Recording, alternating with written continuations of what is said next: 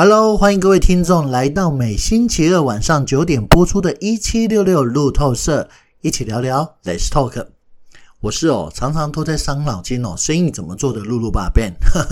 好，那么呃，每次哦在介绍这个自己的时候，我都觉得特别有趣。那今天的话题哦，其实就是跟如何做生意有关哦。为什么？因为呃，每次哦，露露如果有问。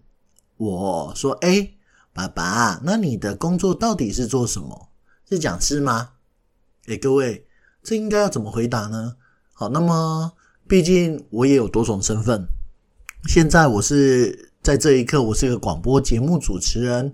那么平常的工作是授课的讲师。但是如果真的要讲的话，我真正登记在案的，理论上是一个做生意的负责人，一个商业组织的。呃，负责人不是吗？所以哦，这也是我常常在说的。诶，真正要讲，我首先是个生意人，其次我才是个教育培训的讲师。哈，好，那么这也就让我们哦，常常就会去思考，到底生意怎么做？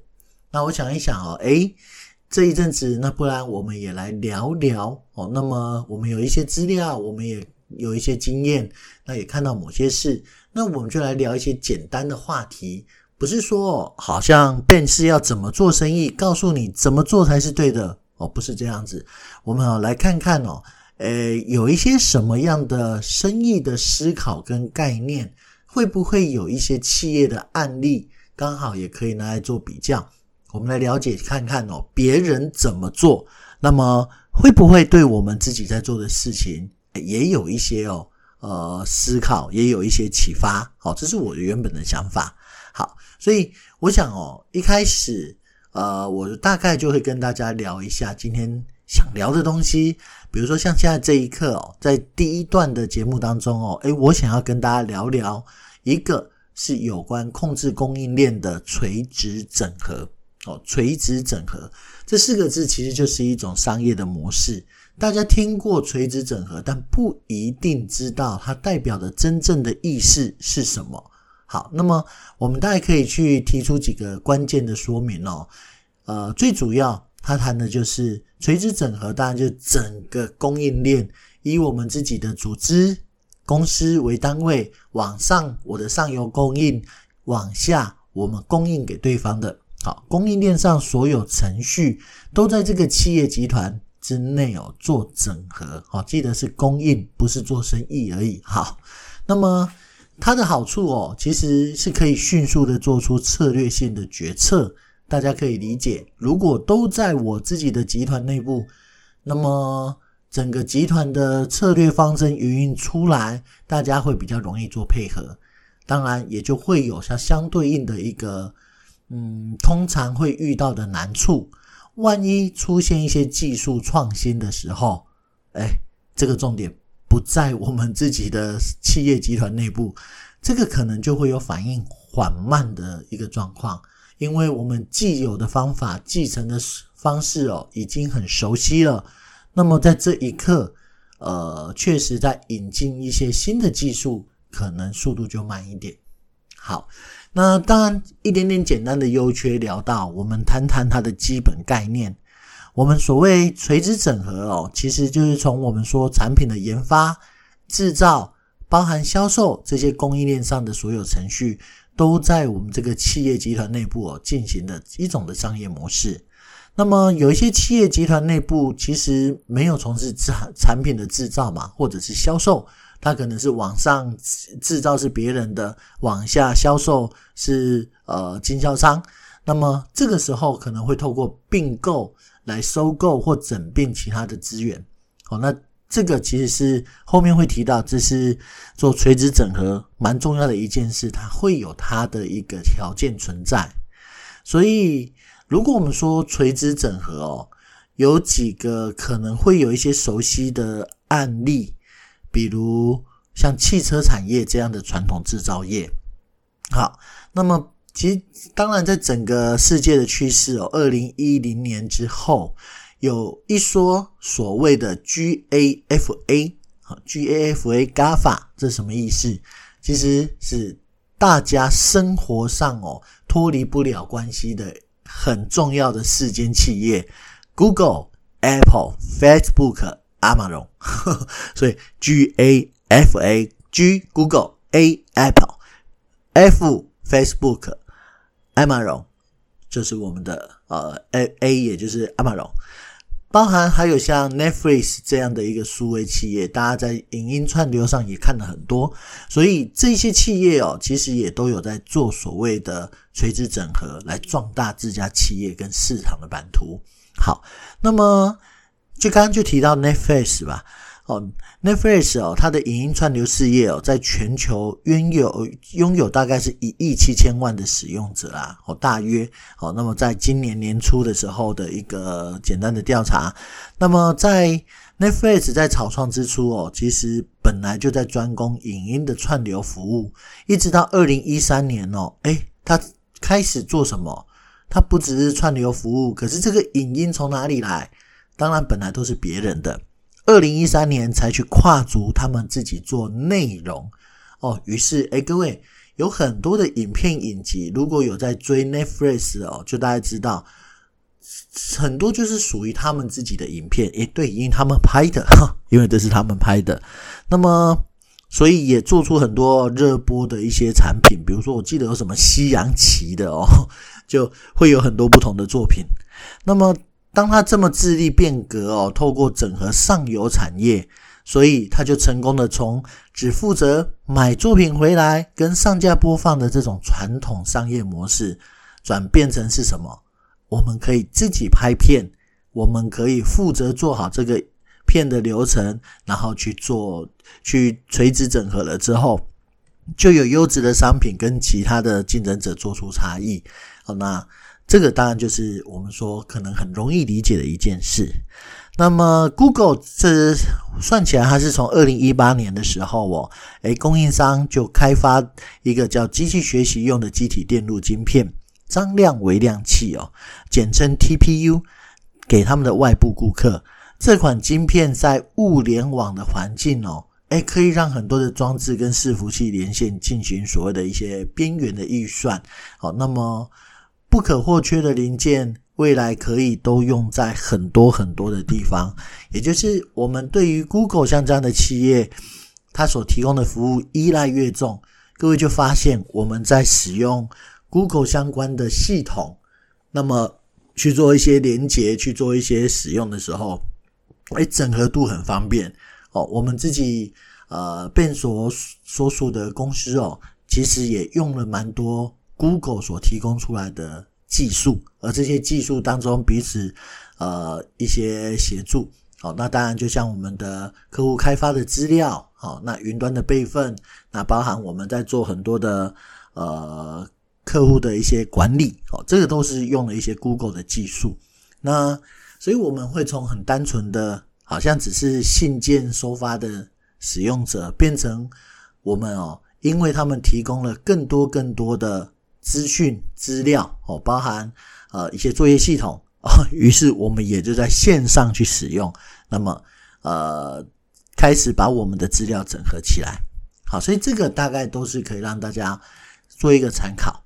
好，那我们谈谈哦，一个用汽车业来举一个例子好了，在垂直整合这件事哦，丰田汽车其实就是大家熟悉的 Toyota，他们哦。呃，营收其实，在列入集团合并营收哦，计算的子公司其实有五百四十八家之多耶。好，整个丰田集团呐，哈，那么从汽车的研发到经销的门市，这整个一条龙的垂直整合哦，让 Toyota 其实就保了很全球的竞争力，很厉害。那么总公司要做的是什么？他们负责的是汽车款式的研发哦。去各种款式的研发设计，那么专业分工的各家子公司哦，有的就负责生产零件，有的就负责车体组装，那么再加上各种不同的车款，那么就会有不同的呃系列的经销据点，那么将产品送到消费者手中。举个例子，Toyota 本身就是一个。呃，自己的一个品牌，可是他们还做到了另外更细致的一个品牌，叫 Lexus。那这样这些就是不同的产线不同的设计、不同的品牌，透过不同的单位、不同的去操作。哦，那这个就有点有趣哦。这样的模式就省下了生产物流上面的一些交易的成本。好，那我们做丰田哦，就可以用比较好的价格的优势来供应呃比较高的品质的产品。如果要这个，当然就说起来是蛮有趣的啦。那其实丰田式生产哦，这一种一条龙的生产方式。在全球也算是一种典范哦。那么在生产的流程运用垂直整合，所以打造出来的生产管理的手法，所以不管是呃像这种，比如说库存好了，搬运啊这种没助于提升产品附加的七个浪费，对他们来说那叫浪费哦。我不需要每一家企业都有一个仓库来库存什么，它是可以把它整并在一起。好，那么库存就统一个一个中心，零件统一的一个中心，那么他们哦就可以去做调配，甚至有产品有一些零件，诶，丰 Toyota 的车可以用，Lexus 的车子可以用，又可以减少很多呃不同规格零件的一些设计跟制造，所以包含库存不够了，调度了一下，那么就开始生产，诶，针对这个，比如说 A 零件。哦，可以供应了三四种不同的车，库存只剩下一些，哇，那再来生生产这个 A 零件就好。那 B 零件哦也是一样，四个七八台车子都可以用 B 零件哦，那它只需要生产这个东西，那么排程上也会比较轻松。哎，各位在工厂管理哦，生产越多东西，那就代表这个它所投入的成本越大。要么就是要不同的设备，好，比如说同一个螺帽，那要么它就是各种不同的机器来生产不同规格的螺帽，那要么它就是要去做生产的管理，比如说啊，这个是十五十五 mini 的，先生产的一部分，再去生产三十 mini 的，再生产一部分。各位，通用性越大啊，就越能在这里省掉很多的成本，是吧？好，所以这个就在垂直整合里面，其实就可以做到。我连设计的时候就可以考虑啊，我用我们自己自家的 A 零件，用 B 零件的规格，我不需要独立的又做出一个零件出来，来重新呃生产这个零件。哦，所以我们说，像这个光是零件管理库存，其实就对 Toyota 系列哦产生了非常大的一个帮助。那么在整体的呃，规格上面，哎就省了蛮多的，哦，所以二零一零年之后哦，Toyota 对于这家企业的商业模式就定义成一个叫做行动服务的一个概念。他们希望哦，能够发展收集运用驾驶的数据资料，还有透过订阅的服务，让驾驶随时都能改开自己喜欢的车，这样的新事业来整合服务。诶各位，这是在末端了。上游整合好，他们现在想要让做新的做法，全面发展的是下游的经销据，呃，不只是经销据点，而甚至是一种全新的一种车业的模式。哦，所以各位垂直整合其实做到深，诶，不容易耶。哦，不过我们说回来了，垂直整合有没有一些条件呐？我们举例了这几个条件，大家可以理解一件事哦。第一件事情，嗯。雄厚的资本，哦，这大概就是很多企业哦，哦，最头大的一件事情。哦，那么，呃，这个过程哦，就会有一点呃伤脑筋哦。那第二个，在供应链上哦，各个程序都有一定程度的接单规模，这才有意义啊。哦，你 A 单位、B 单位、C 单位，你都要足够气候了，你来做这个垂直整合，意义才会出现。那么。第三个，其实成立条件哦，产品制造的交易程序越多，其实对于成本效益越大。好，就像我们说车子哦，一台车子多少个零件，那这些零件如果能够透过垂直整合让它统一规格，哇，那省的就大了 啊！如果啊这东西就是三个啊，产品也就是十样啊，那也谈不上什么叫垂直整合，呵 呵也谈不上。好。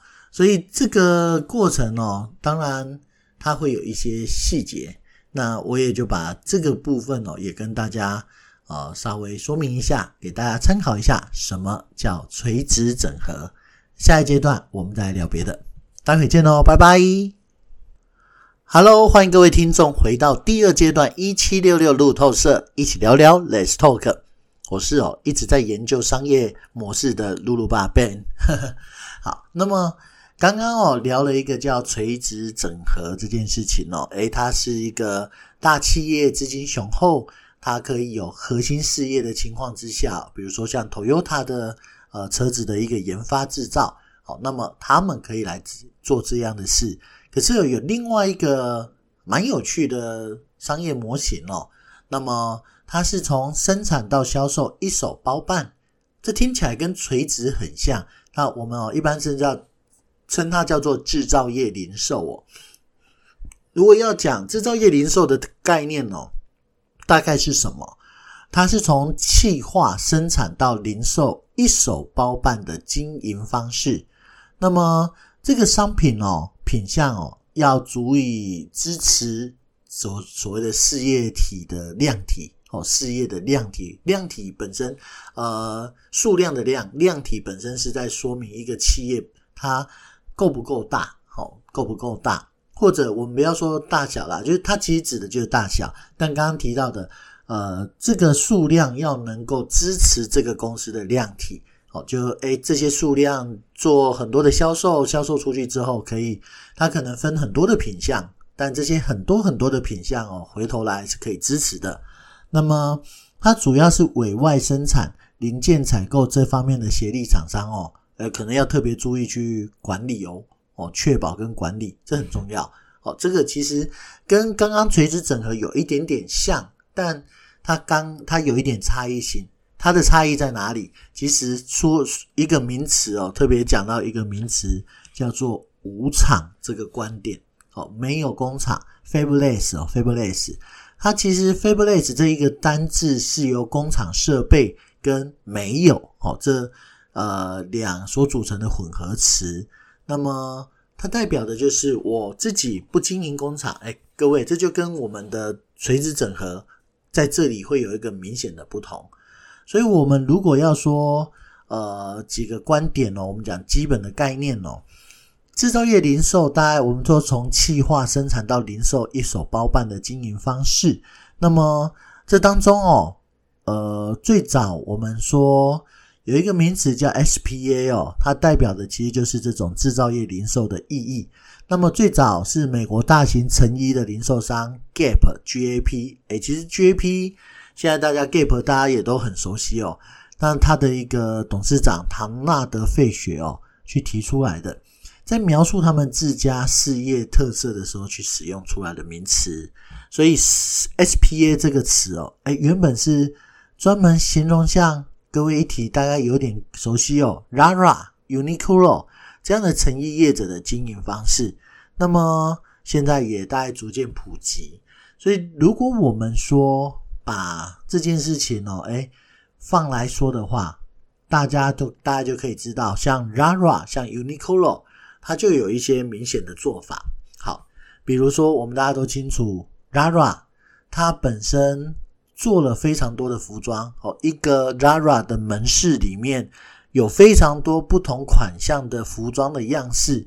那么他们最主要是掌握了我们的呃有相关的叫做呃设计。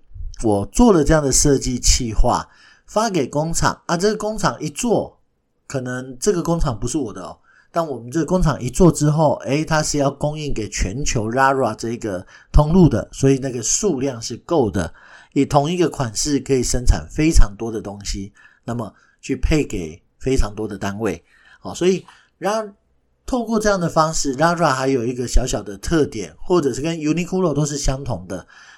自己去承揽了所谓的呃，也许叫采购原料，也许叫设计，然后发包给一些单位去做一些生产，生产之后配送到他们所有的通路去。他们可以做的是比较，也是利有一点垂直整合的概念，但它重要是没有工厂。那我同一个东西，我可以大量生产，好，那么再放到各个不同的地方。所以举个例子，各位如果有去 Lara。会有 Uniqlo 应该都有同一种感受是一个系列的服装，它可能会出蛮多颜色。Uniqlo 在这方面应该是呃比较明显哦。同一个系列的衬衫，它可能出了好几件不同颜色的。好，那么这些其实在对于这些生产的工厂来说，这个量很大，因为他们的通路遍及全世界。那么第二个，单一件数、单一服装的件数，其实呃不会，它的生产量也不小。那这样的不小的情况之下，它并不需要去成立自己的工厂，我可以交给别人，哦，我可以交给别人，用一种比较划算的方式，或者是以量制价的方式。取得这样的一个成本，哦，所以大家可以理解。那么，但是他们要发包设计些什么？诶，那么回头来看，Lara 或者是 Uniqlo，他们在第一线的门市哦，诶，这个就很重要了。他们所收集到的、采购到的，然后还有需求点在哪里？这就是他们行销计划最重要的一件事。所以回头来说，我刚刚用了 Uniqlo、Lara 这个来做一个。先简单的举例哦，那么大家其实可以理解，在 SPA 模式当中哦，啊，当然有人要念 SPA 也可以啦。零售业零售的业者哦，其实是从原料采购、产品的企划、生产、流通、行销、销售，几乎都是一手包办，好，都是一手包办。但这个过程哦，呃，大致上会产生一些优势。第一个是，它可以从自己。自家门市哦，去直接掌握商品销售的动向，还有顾客可能会要的需求。那么第二个，掌握顾客的需求跟销售动向之后，因为这是他们自己在卖，他们会知道什么东西卖得好，什么东西卖得慢，甚至顾客的调查里面，顾客可能想要什么样的服装，想要什么样的类型，那他们的品相够多，足够满足。那这时候，当他们知道哦，这一个月卖下来可能。A 商品量要增加，B 商品量要减少，哦，有一定的呃群众受众，但可能不是那么多，那他们就可以迅速去反映在生产的计划上面，哦，生产计划。那这种生产计划的管理，其实常常就是我们说呃省成本的地方。还记得刚刚丰田所谓的七个浪费吗？库存可能是浪费，不同的生产太多不同品相的零件可能是浪费，好，所以。这里面我们就呃可以去提到，那最重要的叫做无偿，所以 SPA 的企业能够把库存控制在合理的水位，那么委外生产其实也降低成本。我不用真的呃为了喝牛奶，然后好像养了一个牧场 哦，还要有人专门管理牧场，不用。虽然它是最划算，但是。呃，相对的前期的投资也不少，因此哦，委外生产能够掌控品质，能够掌控这个管理的生产的一个需求，哦，那么就是一件很重要的事情了。所以，嗯，严格讲，呃，SPA 模式哦，堪称是一种可以合理价格供应商品的经营模式。那么，如果要讲哦，啊、我们举个日本的一个。大家也许对照一下我们台湾自己本身的呃一种传统产业，就叫眼镜行。其实这家眼镜行在台湾也有，它叫 Jins J I N S 哦。那么呃 Jins 它其实也是一种 SPA 模式的发展旗下事业。一般我们传统的眼镜连锁店啊，哦，从制造商到零售。他们其实一层一层的嘛，制造出来之后交给物流或者交给中间大大批发，批发再中批发，中批发再发给零售，哦，可能会有这样的好几层，但每一层都会获得利润。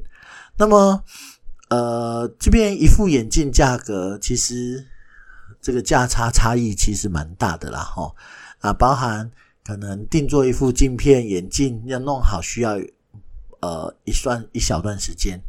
那么俊石的创办人哦，叫做田中仁，他注意到了这个问题，所以他当时试着就是从韩国去采购便宜的镜架跟镜片，直接在门市组装销售。诶，这个反而就让这件事不一样了。我可以现场去配镜验光，验完之后直接挑选镜片之后当场加工，直接处理。好，这个就变成是它的流动性，它的呃算是灵活性就很大增了。好，所以当他开始哦呃做这件事，可是哦发现其他业者也投入了。所以，为了他自行企划商品，因为他本来是去韩国采购便宜的竞价镜片嘛，那么用平时的价格销售，那么所以现在他干脆想一想，我有没有办法连这个竞价镜片是我来设计，我来呃发包生产呢？吼，所以俊实现在绝大部分的竞价都是自己设计好，因为他们是第一线人员。不是工厂关在门里面啊！我觉得这个好看，这个会卖。哦，他会去观察流行，观察趋势，到底什么东西是适合呃现在的趋势呢？好，那么他们就去自行设计，但生产他们当然是主要发包是由中国的工厂在负责生产。哦，那当然依现在来说，中国往前推，他们一直都是世界工厂哦。哦，那么呃。现在也有确实品质也有比较好，包含他们自己的品检是由呃俊实自己负责。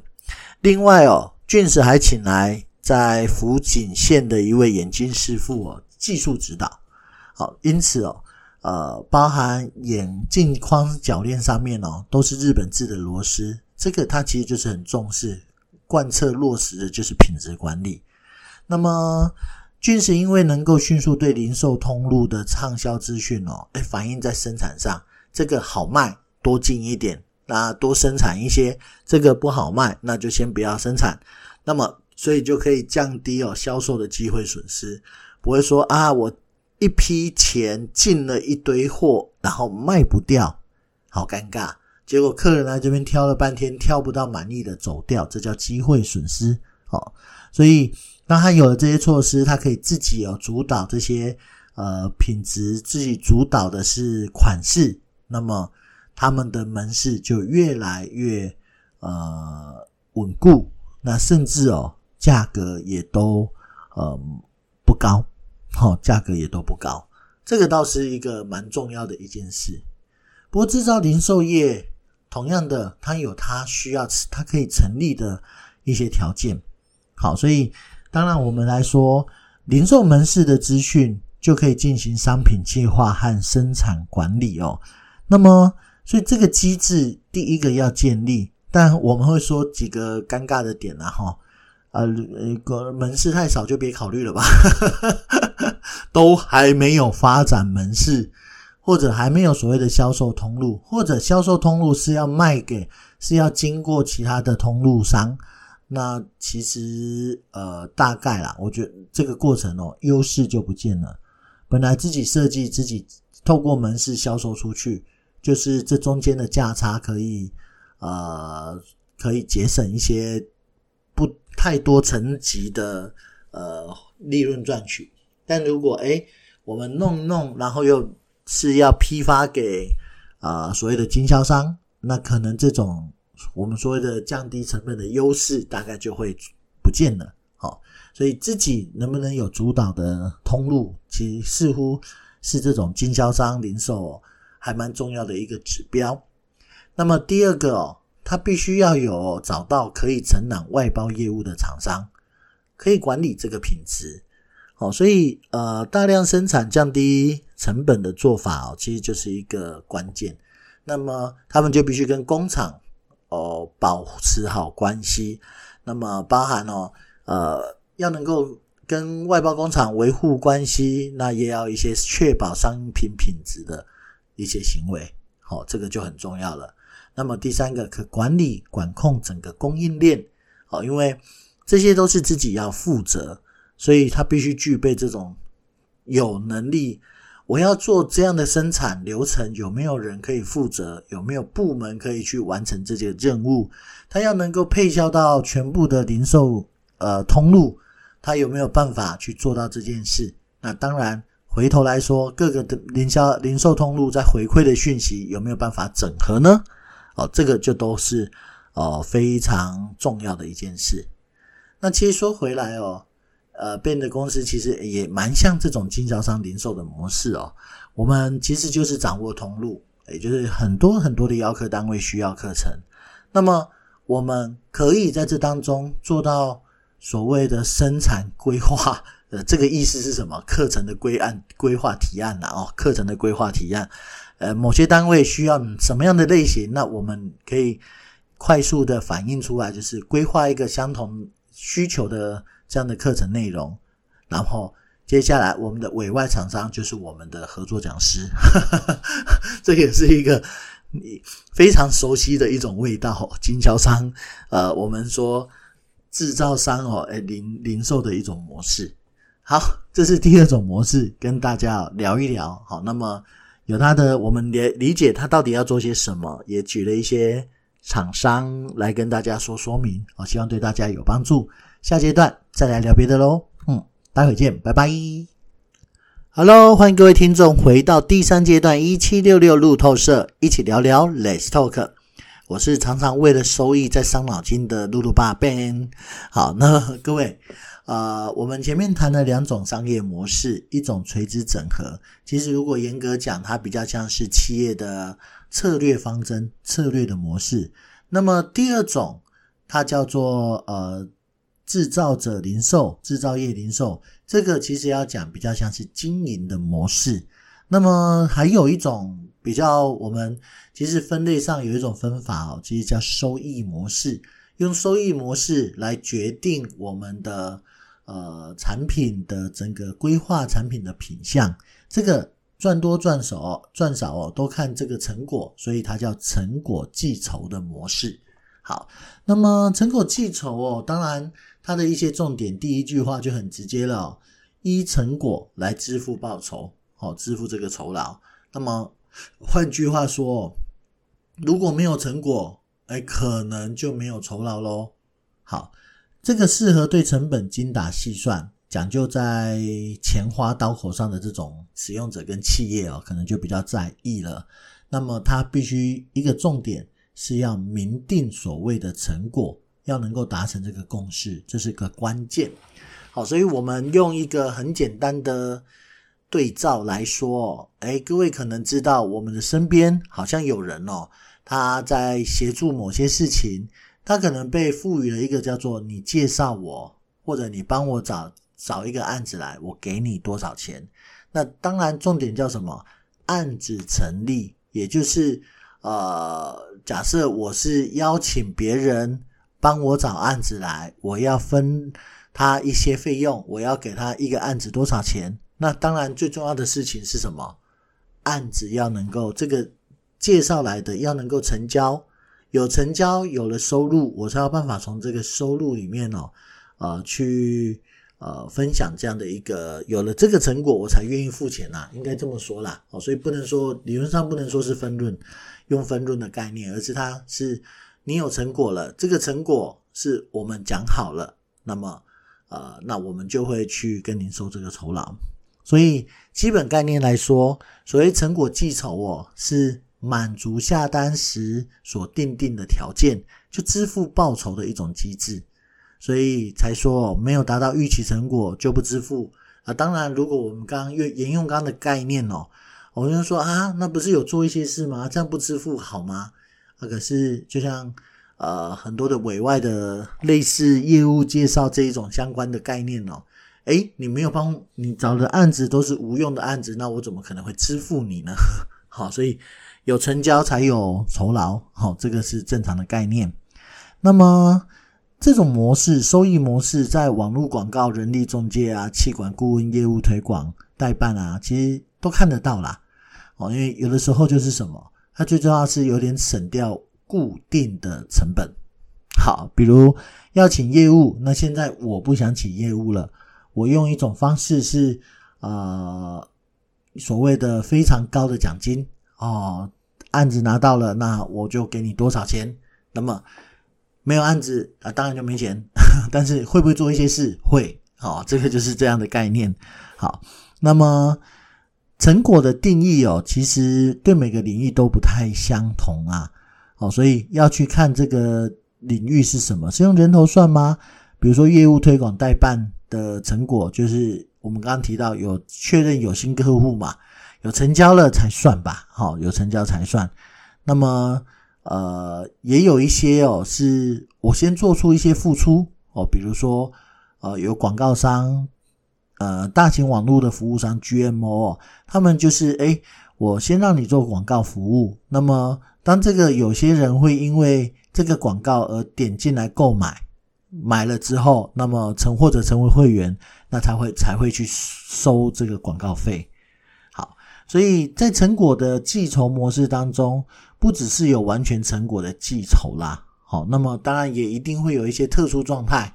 举个例子啊，你只要这个案子只要有成交，好，那么至少我该给的一些基本费我会给，或者不一定要成交，只要做出了某个行为。举一个特别的例子，哦，以前有去协助过一些孵化基地，这是在创业的，那就会有一个状况叫，诶，是不是可以把人带去创业基地？各位带去创业基地看，这还不代表成交。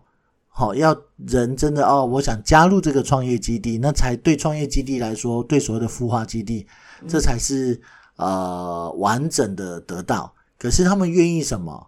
你是介绍人，你愿意介绍人带过来我们的这个孵化基地看看，那我愿意至少什么？哦，你这中间的交通费用，哎，我们就把它吸收掉。中间来到这里的某一些接待的费用、住宿的费用，那我们就把它吸收掉。哦，也有类似的，就不会说完全是零或者是一百，而是中间可能当然还是会有可能有各种不同的费用的计算，或者是呃酬劳的计算的方式。好，所以呃这说起来哦，算是对资金不不叫不宽裕吧。好，小企业那需要尽可能的精打细算哦。诶，那这种其实是适合的。那就像我们讲，可以把固定的费用转为变动费用，那就好事啦。怎么说？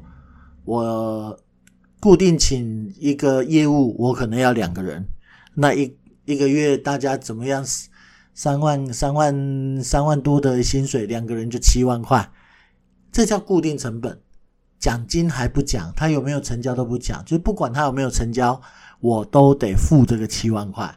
可是，如果用了这样的一个成果计酬模式，我外包出去，我说不定可以找八个人，对其进行一些教育训练之外，让他们可以去外面找案子。那我原则上我就没有什么太多的呃成本啊啊，因为这个成本已经是什么，必须要成交到一个程度，那我们才愿意，我们才需要去付。那有付这个费用，就代表什么？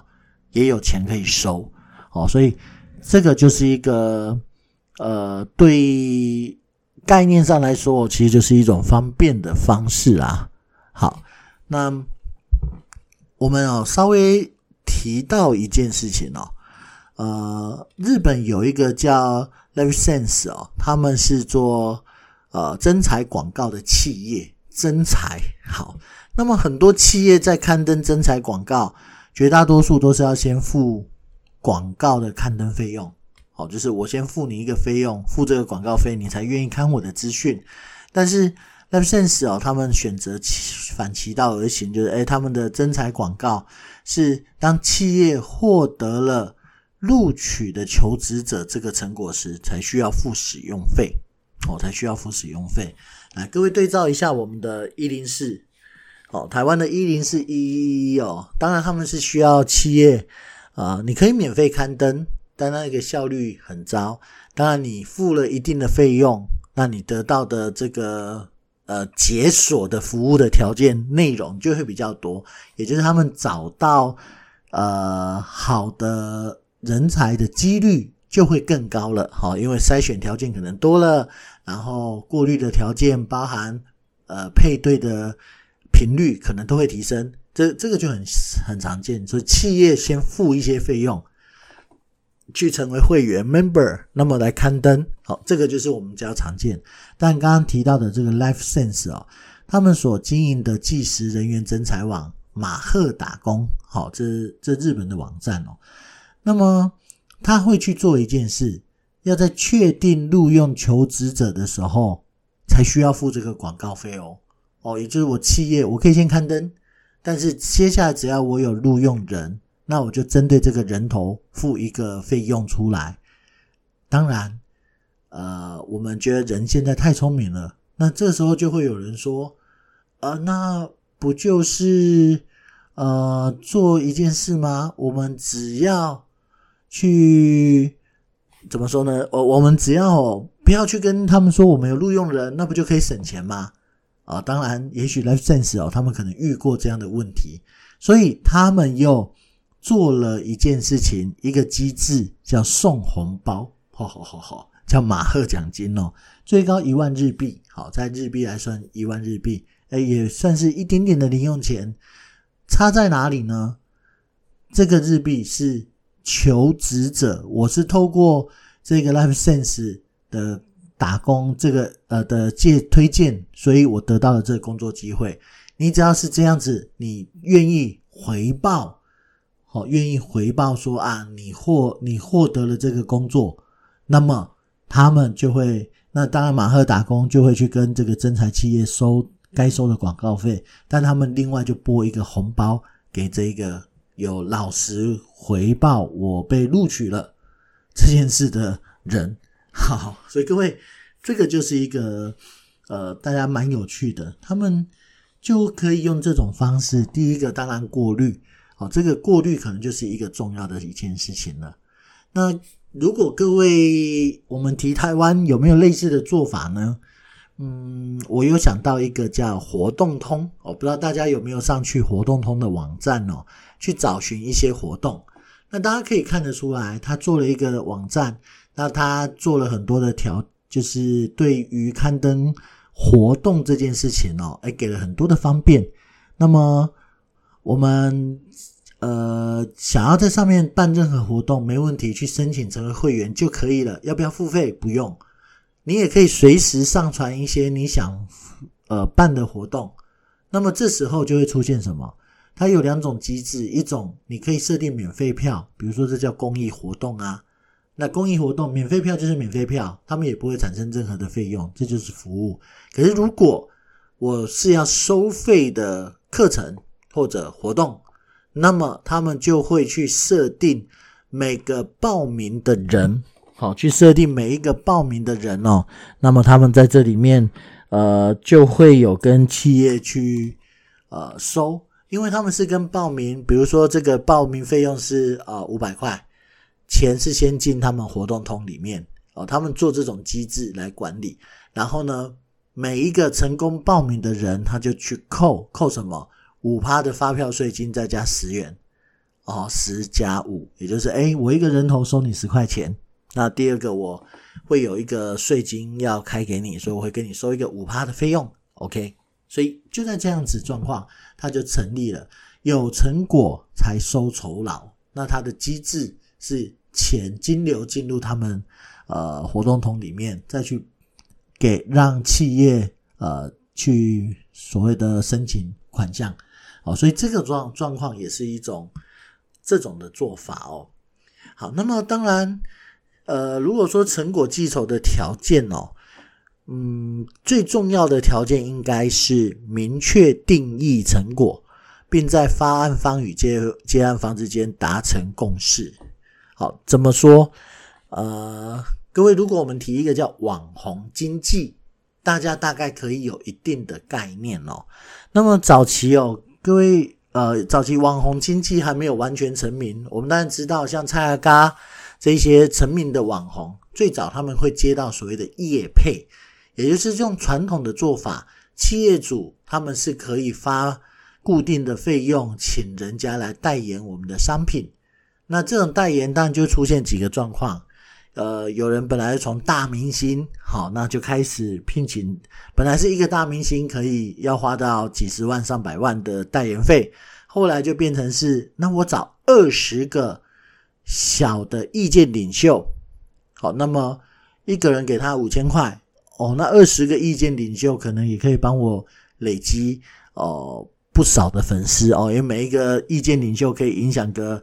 呃，两三万的人，那这样加起来二十个也不少啊。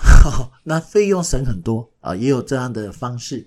可是后来的网红经济在更成立的时候，就又出现一件事。那我现在要做一个商品的业配，那我怎么知道是你这一位网红帮我们做的广告，帮我们做的代言，帮我们做的业配之后成交的呢？